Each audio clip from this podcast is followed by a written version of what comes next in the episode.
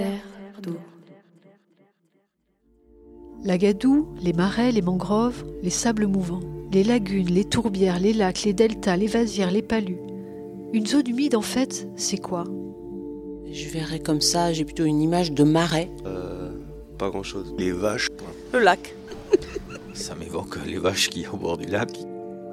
Les scientifiques estiment que 64% des zones humides de la planète ont disparu depuis 1900. Bien qu'elles ne couvrent qu'environ 6% de la surface terrestre, 40% de toutes les espèces végétales et animales vivent ou se reproduisent dans les zones humides. Comment l'homme a-t-il appris à vivre dans ce milieu a priori hostile et en constante évolution? Quels enjeux représentent-elles à l'heure du réchauffement climatique, de l'urbanisation massive et de l'écotourisme? À travers le récit de femmes et d'hommes passionnés, découvrons ensemble ces terres d'eau.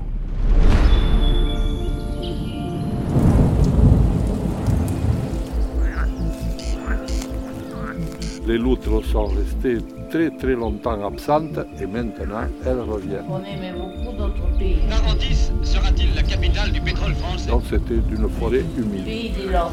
Elle est devenue forêt. que c'est un territoire a été longtemps considéré comme désolé, sablonneux. À la découverte d'une région des Landes. dans les mortels marécages de la mélancolie. des marais. C'est elle qui l'a tué. Vous a permis de squatter mon marais Tarantis sera-t-il la capitale du pétrole français Les Landes, qui avaient trouvé la richesse en se couvrant d'une forêt de pins, vont-elles devenir maintenant une manière de Texas Les premiers derricks s'élèvent à Parentis, où l'on a découvert une nappe de pétrole dont il n'est pas encore possible de préciser toute l'importance. Mais déjà, son exploitation a commencé.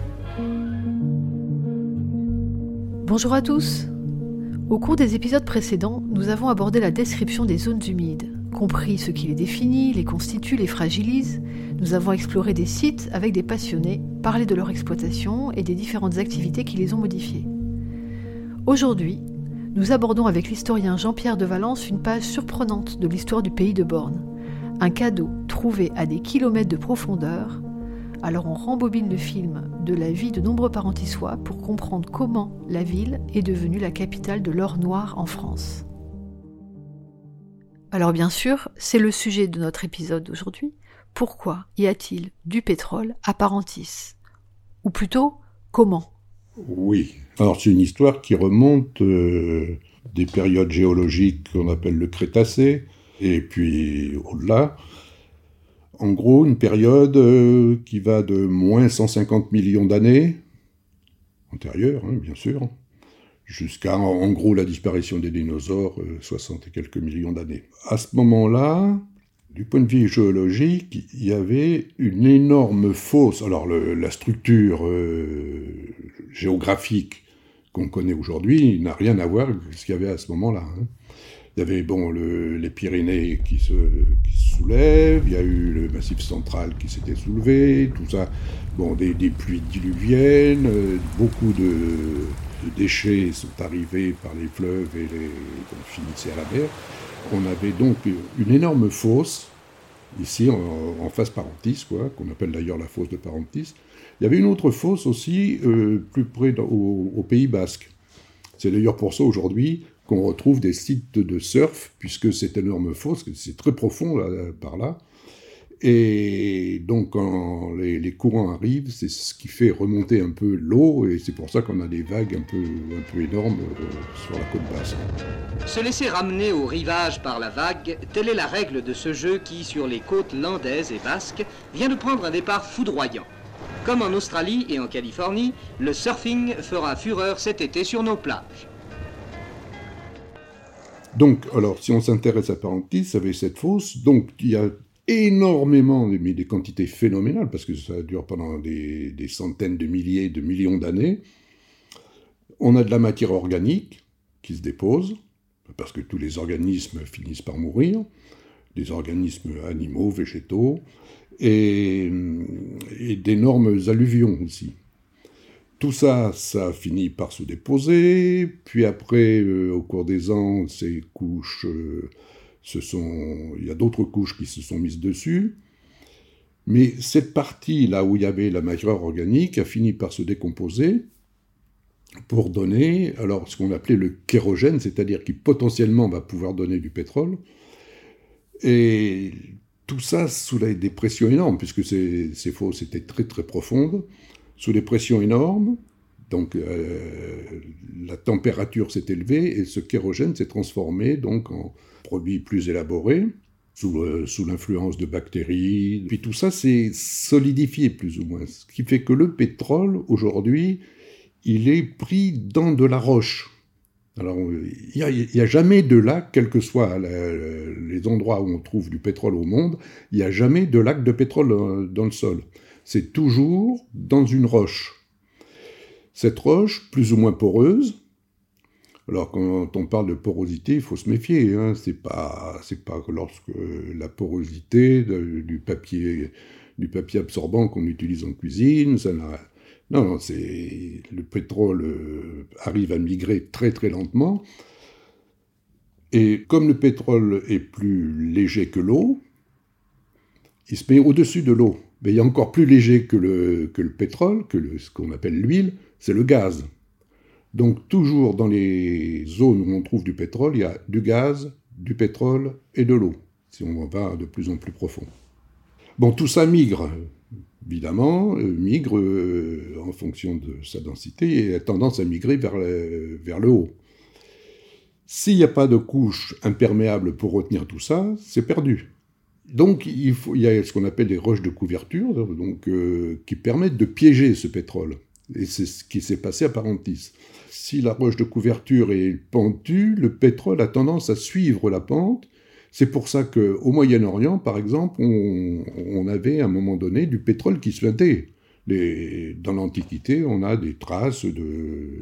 On sait par la littérature que des peuples utilisaient de la, donc c'était du pétrole, et on l'utilisait directement parce que ce pétrole euh, sortait directement à l'air libre. Nous, ici à Parentis, il faut aller le chercher, hein, parce que donc il y a un dôme et il faut aller le, fallait le chercher là. Alors, comment nous est venu l'idée de... Enfin, quand je dis nous, hein, c'est les hommes qui s'occupaient de ça.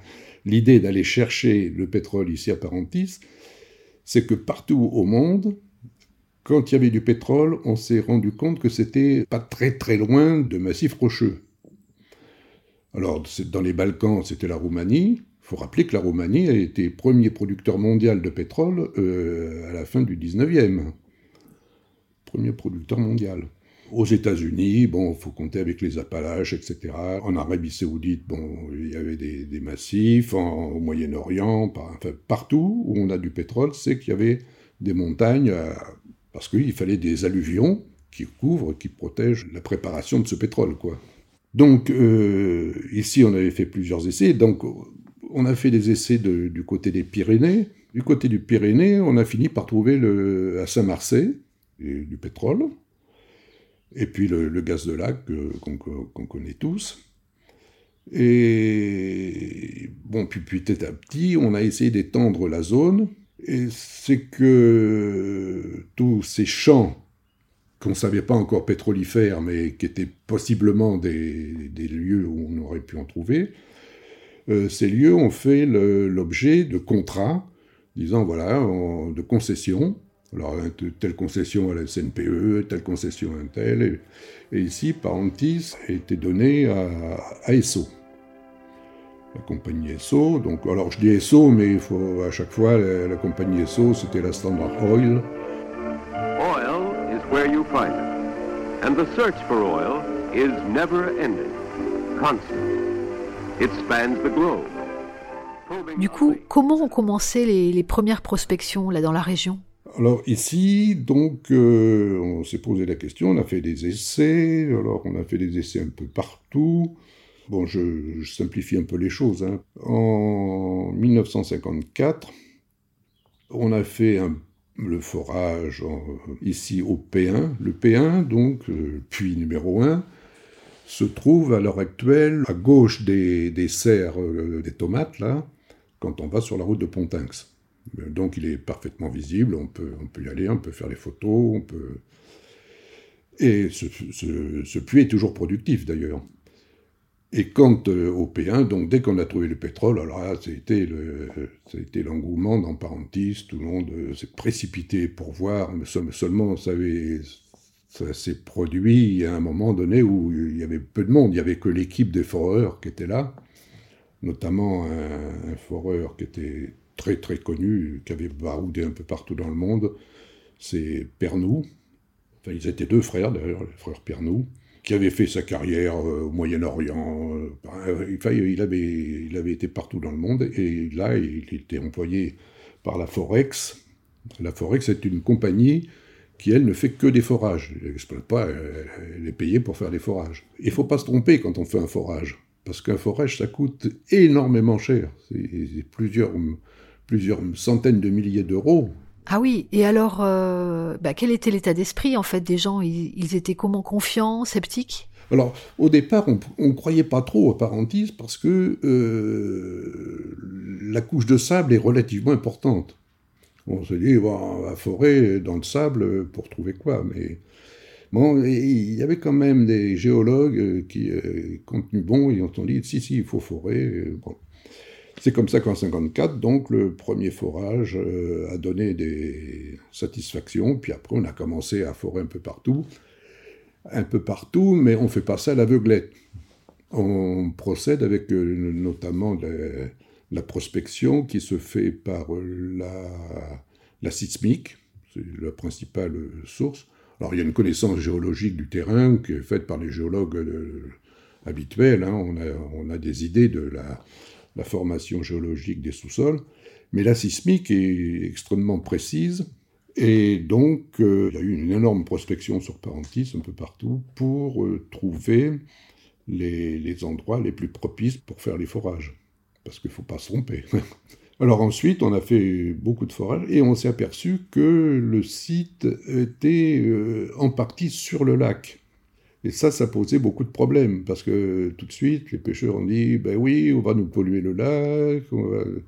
Et personne n'avait jamais fait ça. Forêt, sur un site euh, aquatique.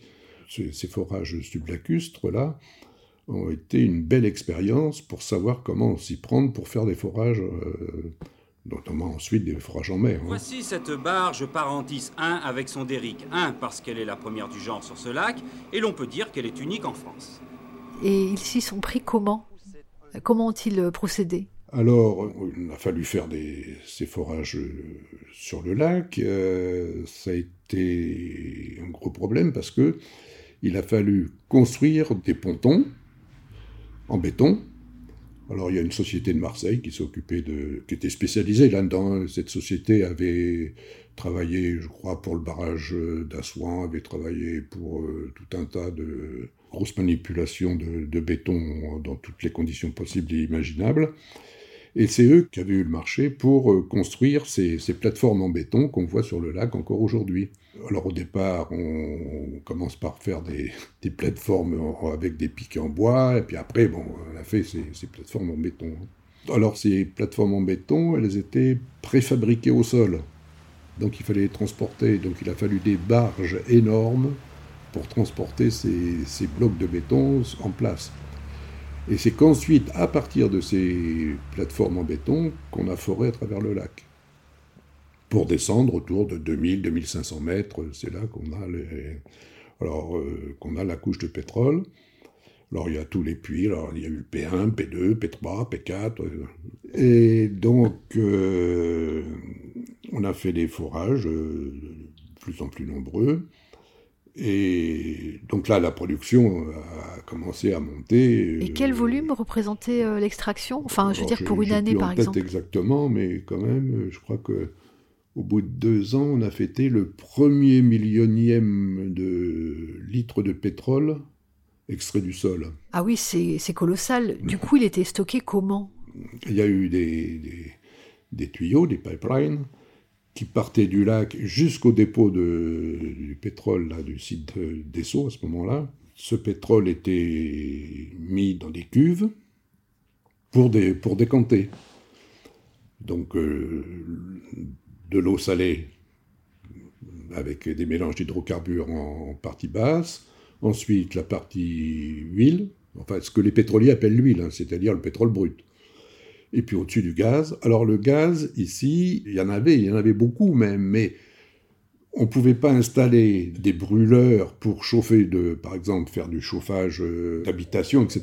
Parce que d'abord, on n'était pas tout près du, centre. Le village de Parentis était tout petit. Donc, c'était des, frais énormes par rapport à l'utilisation du gaz. Euh, puis surtout que la production était un peu aléatoire. Ça dépendait du pétrole qu'on extrayait. Donc, euh, il n'était pas pensable d'utiliser ce gaz pour faire un chauffage urbain. Hein, parce que l'urbanisme ici, je vous dis, c'était un peu surtout des petits quartiers. Hein. Donc, euh, ce gaz, il était brûlé dans une torchère, et l'eau salée, elle, était réinjectée dans le sous-sol, parce que comme c'est de l'eau euh, salée, très salée, polluée par des traces d'hydrocarbures, on ne pouvait pas rejeter ça dans l'environnement, parce que déjà à ce moment-là, on avait des soucis euh, alors, le mot écologie n'était pas à l'ordre du jour, hein. on savait bien qu'on ne pouvait pas se permettre de faire ça.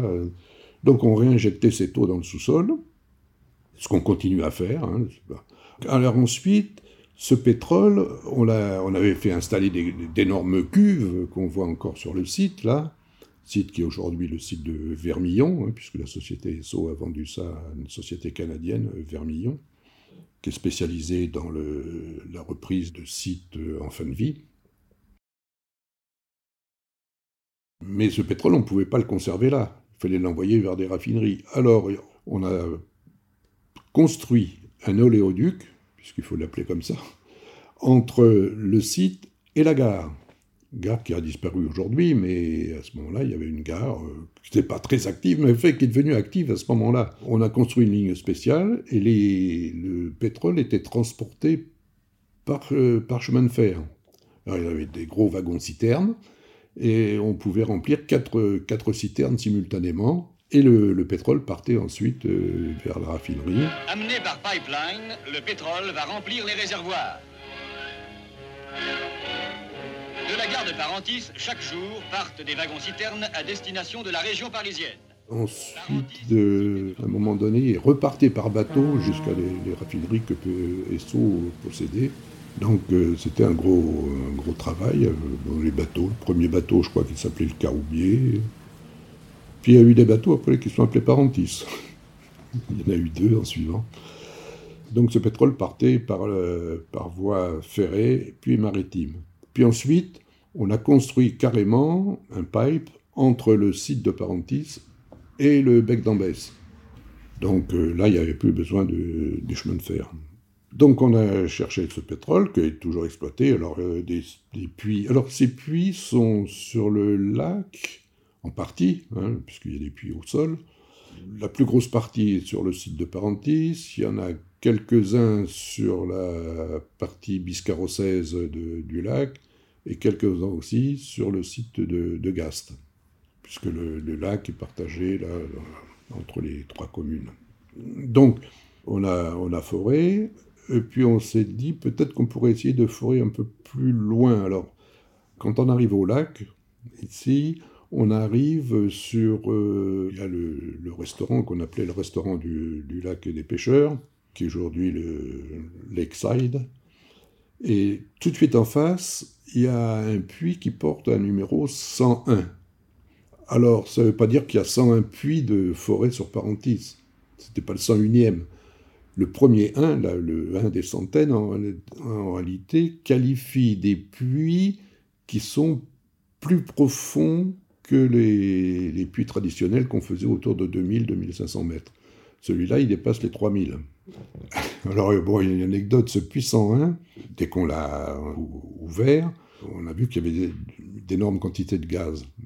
Alors, bon, j'entre pas dans les détails techniques, mais euh, à chaque fois qu'on fait un puits, il y a tout un tas de systèmes de sécurité qui font que dès qu'il y a une rééjection, on, a des possibilités de tout fermer. Mais euh, sur ce puits 101, la pression était telle que le gaz a fini par euh, filtrer et donc, euh, potentiellement, c'était extrêmement dangereux. Le quartier de Laït avait été bouclé, évacué.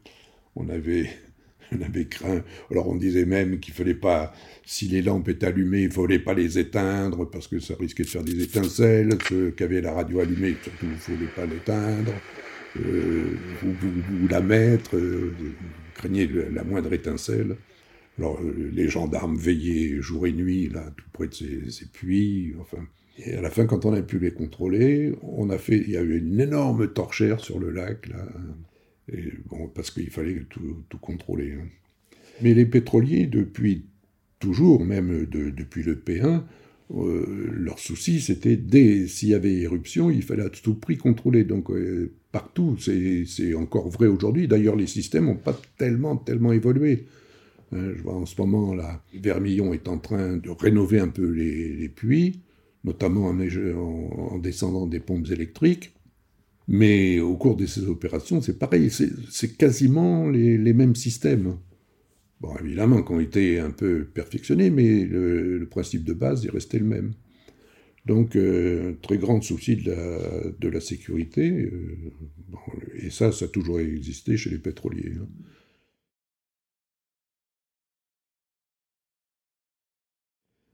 Alors, ces pétroliers, euh, donc au départ, il y avait que les foreurs. Et ces foreurs, euh, donc dans Parentis, ça a été un peu une révolution. C'était un peu le, le- le Far West, quoi, parce qu'il y avait le père Pernod, celui qui avait découvert le P1, le premier puits, euh, c'était la, la grandeur, et puis c'était la, la fiesta un peu partout. Et, alors je ne vous dis pas, les, les restaurants, tout, tout le monde, euh, tout le monde était avec eux, et pour gagner des sous, bien sûr. Ces foreurs, bon, il y, avait, des Américains, bien sûr, et puis on a employé euh, un certain nombre de, de main-d'œuvre locale. Et puis surtout, il fallait loger tous ces, ces personnels, alors qu'ici, à Parentis, il n'y avait pas tellement de, lieux d'accueil. Alors, il y avait l'hôtel du Lac et des Pins, qui a été détruit là, il y a quelques années. C'était le, le meilleur accueil de, de tout le secteur, euh, aussi bien Biscarros, Parentis, etc. Enfin, et puis on a encouragé des, des parentissois à louer des chambres. Même on a aidé des parentissois à construire des logements.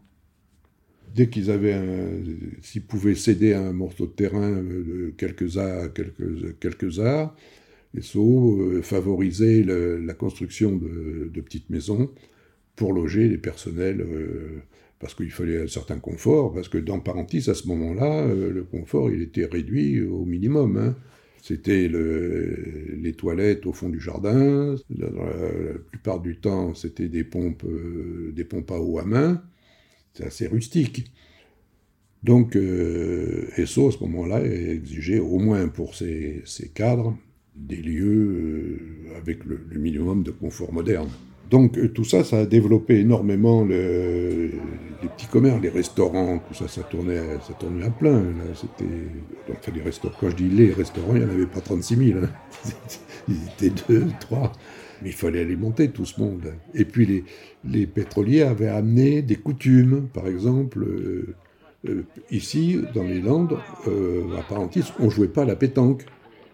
On jouait au rampeau, on jouait à la boule lyonnaise, mais on jouait pas à la pétanque. Et c'est les, pétroliers qui ont amené la pétanque à Parentis. Alors, terrain de pétanque était là au, feu rouge. Et puis, euh, ils ont amené le whisky. Personne ici, personne ne savait ce que c'était que cet alcool. De, Ici, c'était le, vin de Barotte, là. euh, D'abord, l'habitude ici, on ne prenait pas l'apéritif. hein, c'était des, des, coutumes euh, qui sont venues bien plus tard. Voilà, donc toute une vie nouvelle s'est mise dans Parentis. Alors ici, c'était un petit village avec euh, des paysans. euh, vous savez, le village, le cœur du village ici était très petit. Après, c'était des quartiers. Des quartiers où les gens exploitaient leurs terres. Avec des métayers ou des ouvriers agricoles ou des propriétaires terriens. Bon, ils n'étaient pas très très nombreux. Et donc, bon, quelques commerçants, des menuisiers. Alors, il y avait des- beaucoup de résiniers, mais la résine aussi, c'était quelque chose de difficile. C'était une passe difficile. Enfin, hum, un moment assez sombre pour la- les euh, qui en ont profité d'ailleurs pour passer dans le pétrole. Zo, een arme. c'est la vie de résigné, ça. Autrefois, à présent, ça ne payait pas la GEM. Mais autrement, autrefois, ça rapportait. Tout le monde s'intéressait, vous savez, au a beaucoup, notamment les jeunes. Ça a beaucoup encouragé des jeunes à partir euh, chez eux.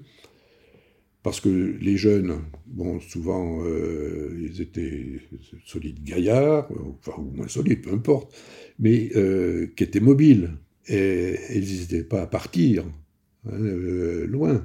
Euh, ici à Parentis, euh, on connaît euh, un certain nombre de, gens âgés maintenant qui ont fait toute leur carrière sur les plateformes de la mer du Nord, en Afrique, etc. Hein. Il, y en a beaucoup qui sont partis comme ça, parce que SO offrait d'abord des salaires assez conséquents.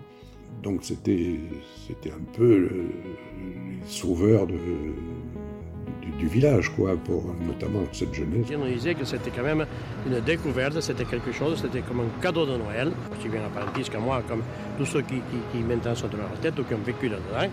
C'est vraiment un cadeau du ciel. Alors, il y a des, aussi pas mal de, jeunes femmes euh, qui ont épousé des, des pétroliers. Et Sceaux était quand même euh, un pourvoyeur de subsides pour, pour la commune. Et soit participé à énormément d'investissements dans, dans. Le, port tel qu'on le connaît aujourd'hui euh, au lac, euh, on peut dire que c'est une réalisation des Sceaux. Parce que d'abord, au départ, euh, Sceaux euh, embarquait depuis cet endroit.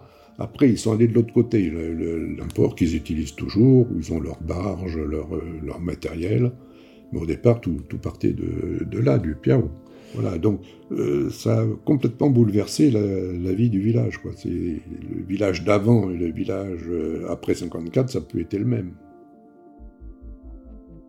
Terre d'eau, une production Zuxo avec à la technique et musique Théo Forstendischer, au montage Hugues Malo et à la réalisation Lorraine Carpentier. Nous serions heureux de créer une communauté de personnes mobilisées pour les zones humides, alors n'hésitez pas à montrer votre soutien en vous abonnant au podcast, en le partageant ou en rejoignant nos profils sur les réseaux sociaux. Vous pouvez également nous identifier, hashtag Terre ou vous abonner à la newsletter de notre podcast. Nous remercions l'ensemble de nos partenaires, dont l'Agence de l'eau Adour-Garonne, le pays Land Nature Côte d'Argent, l'Union Européenne, pour leur soutien financier.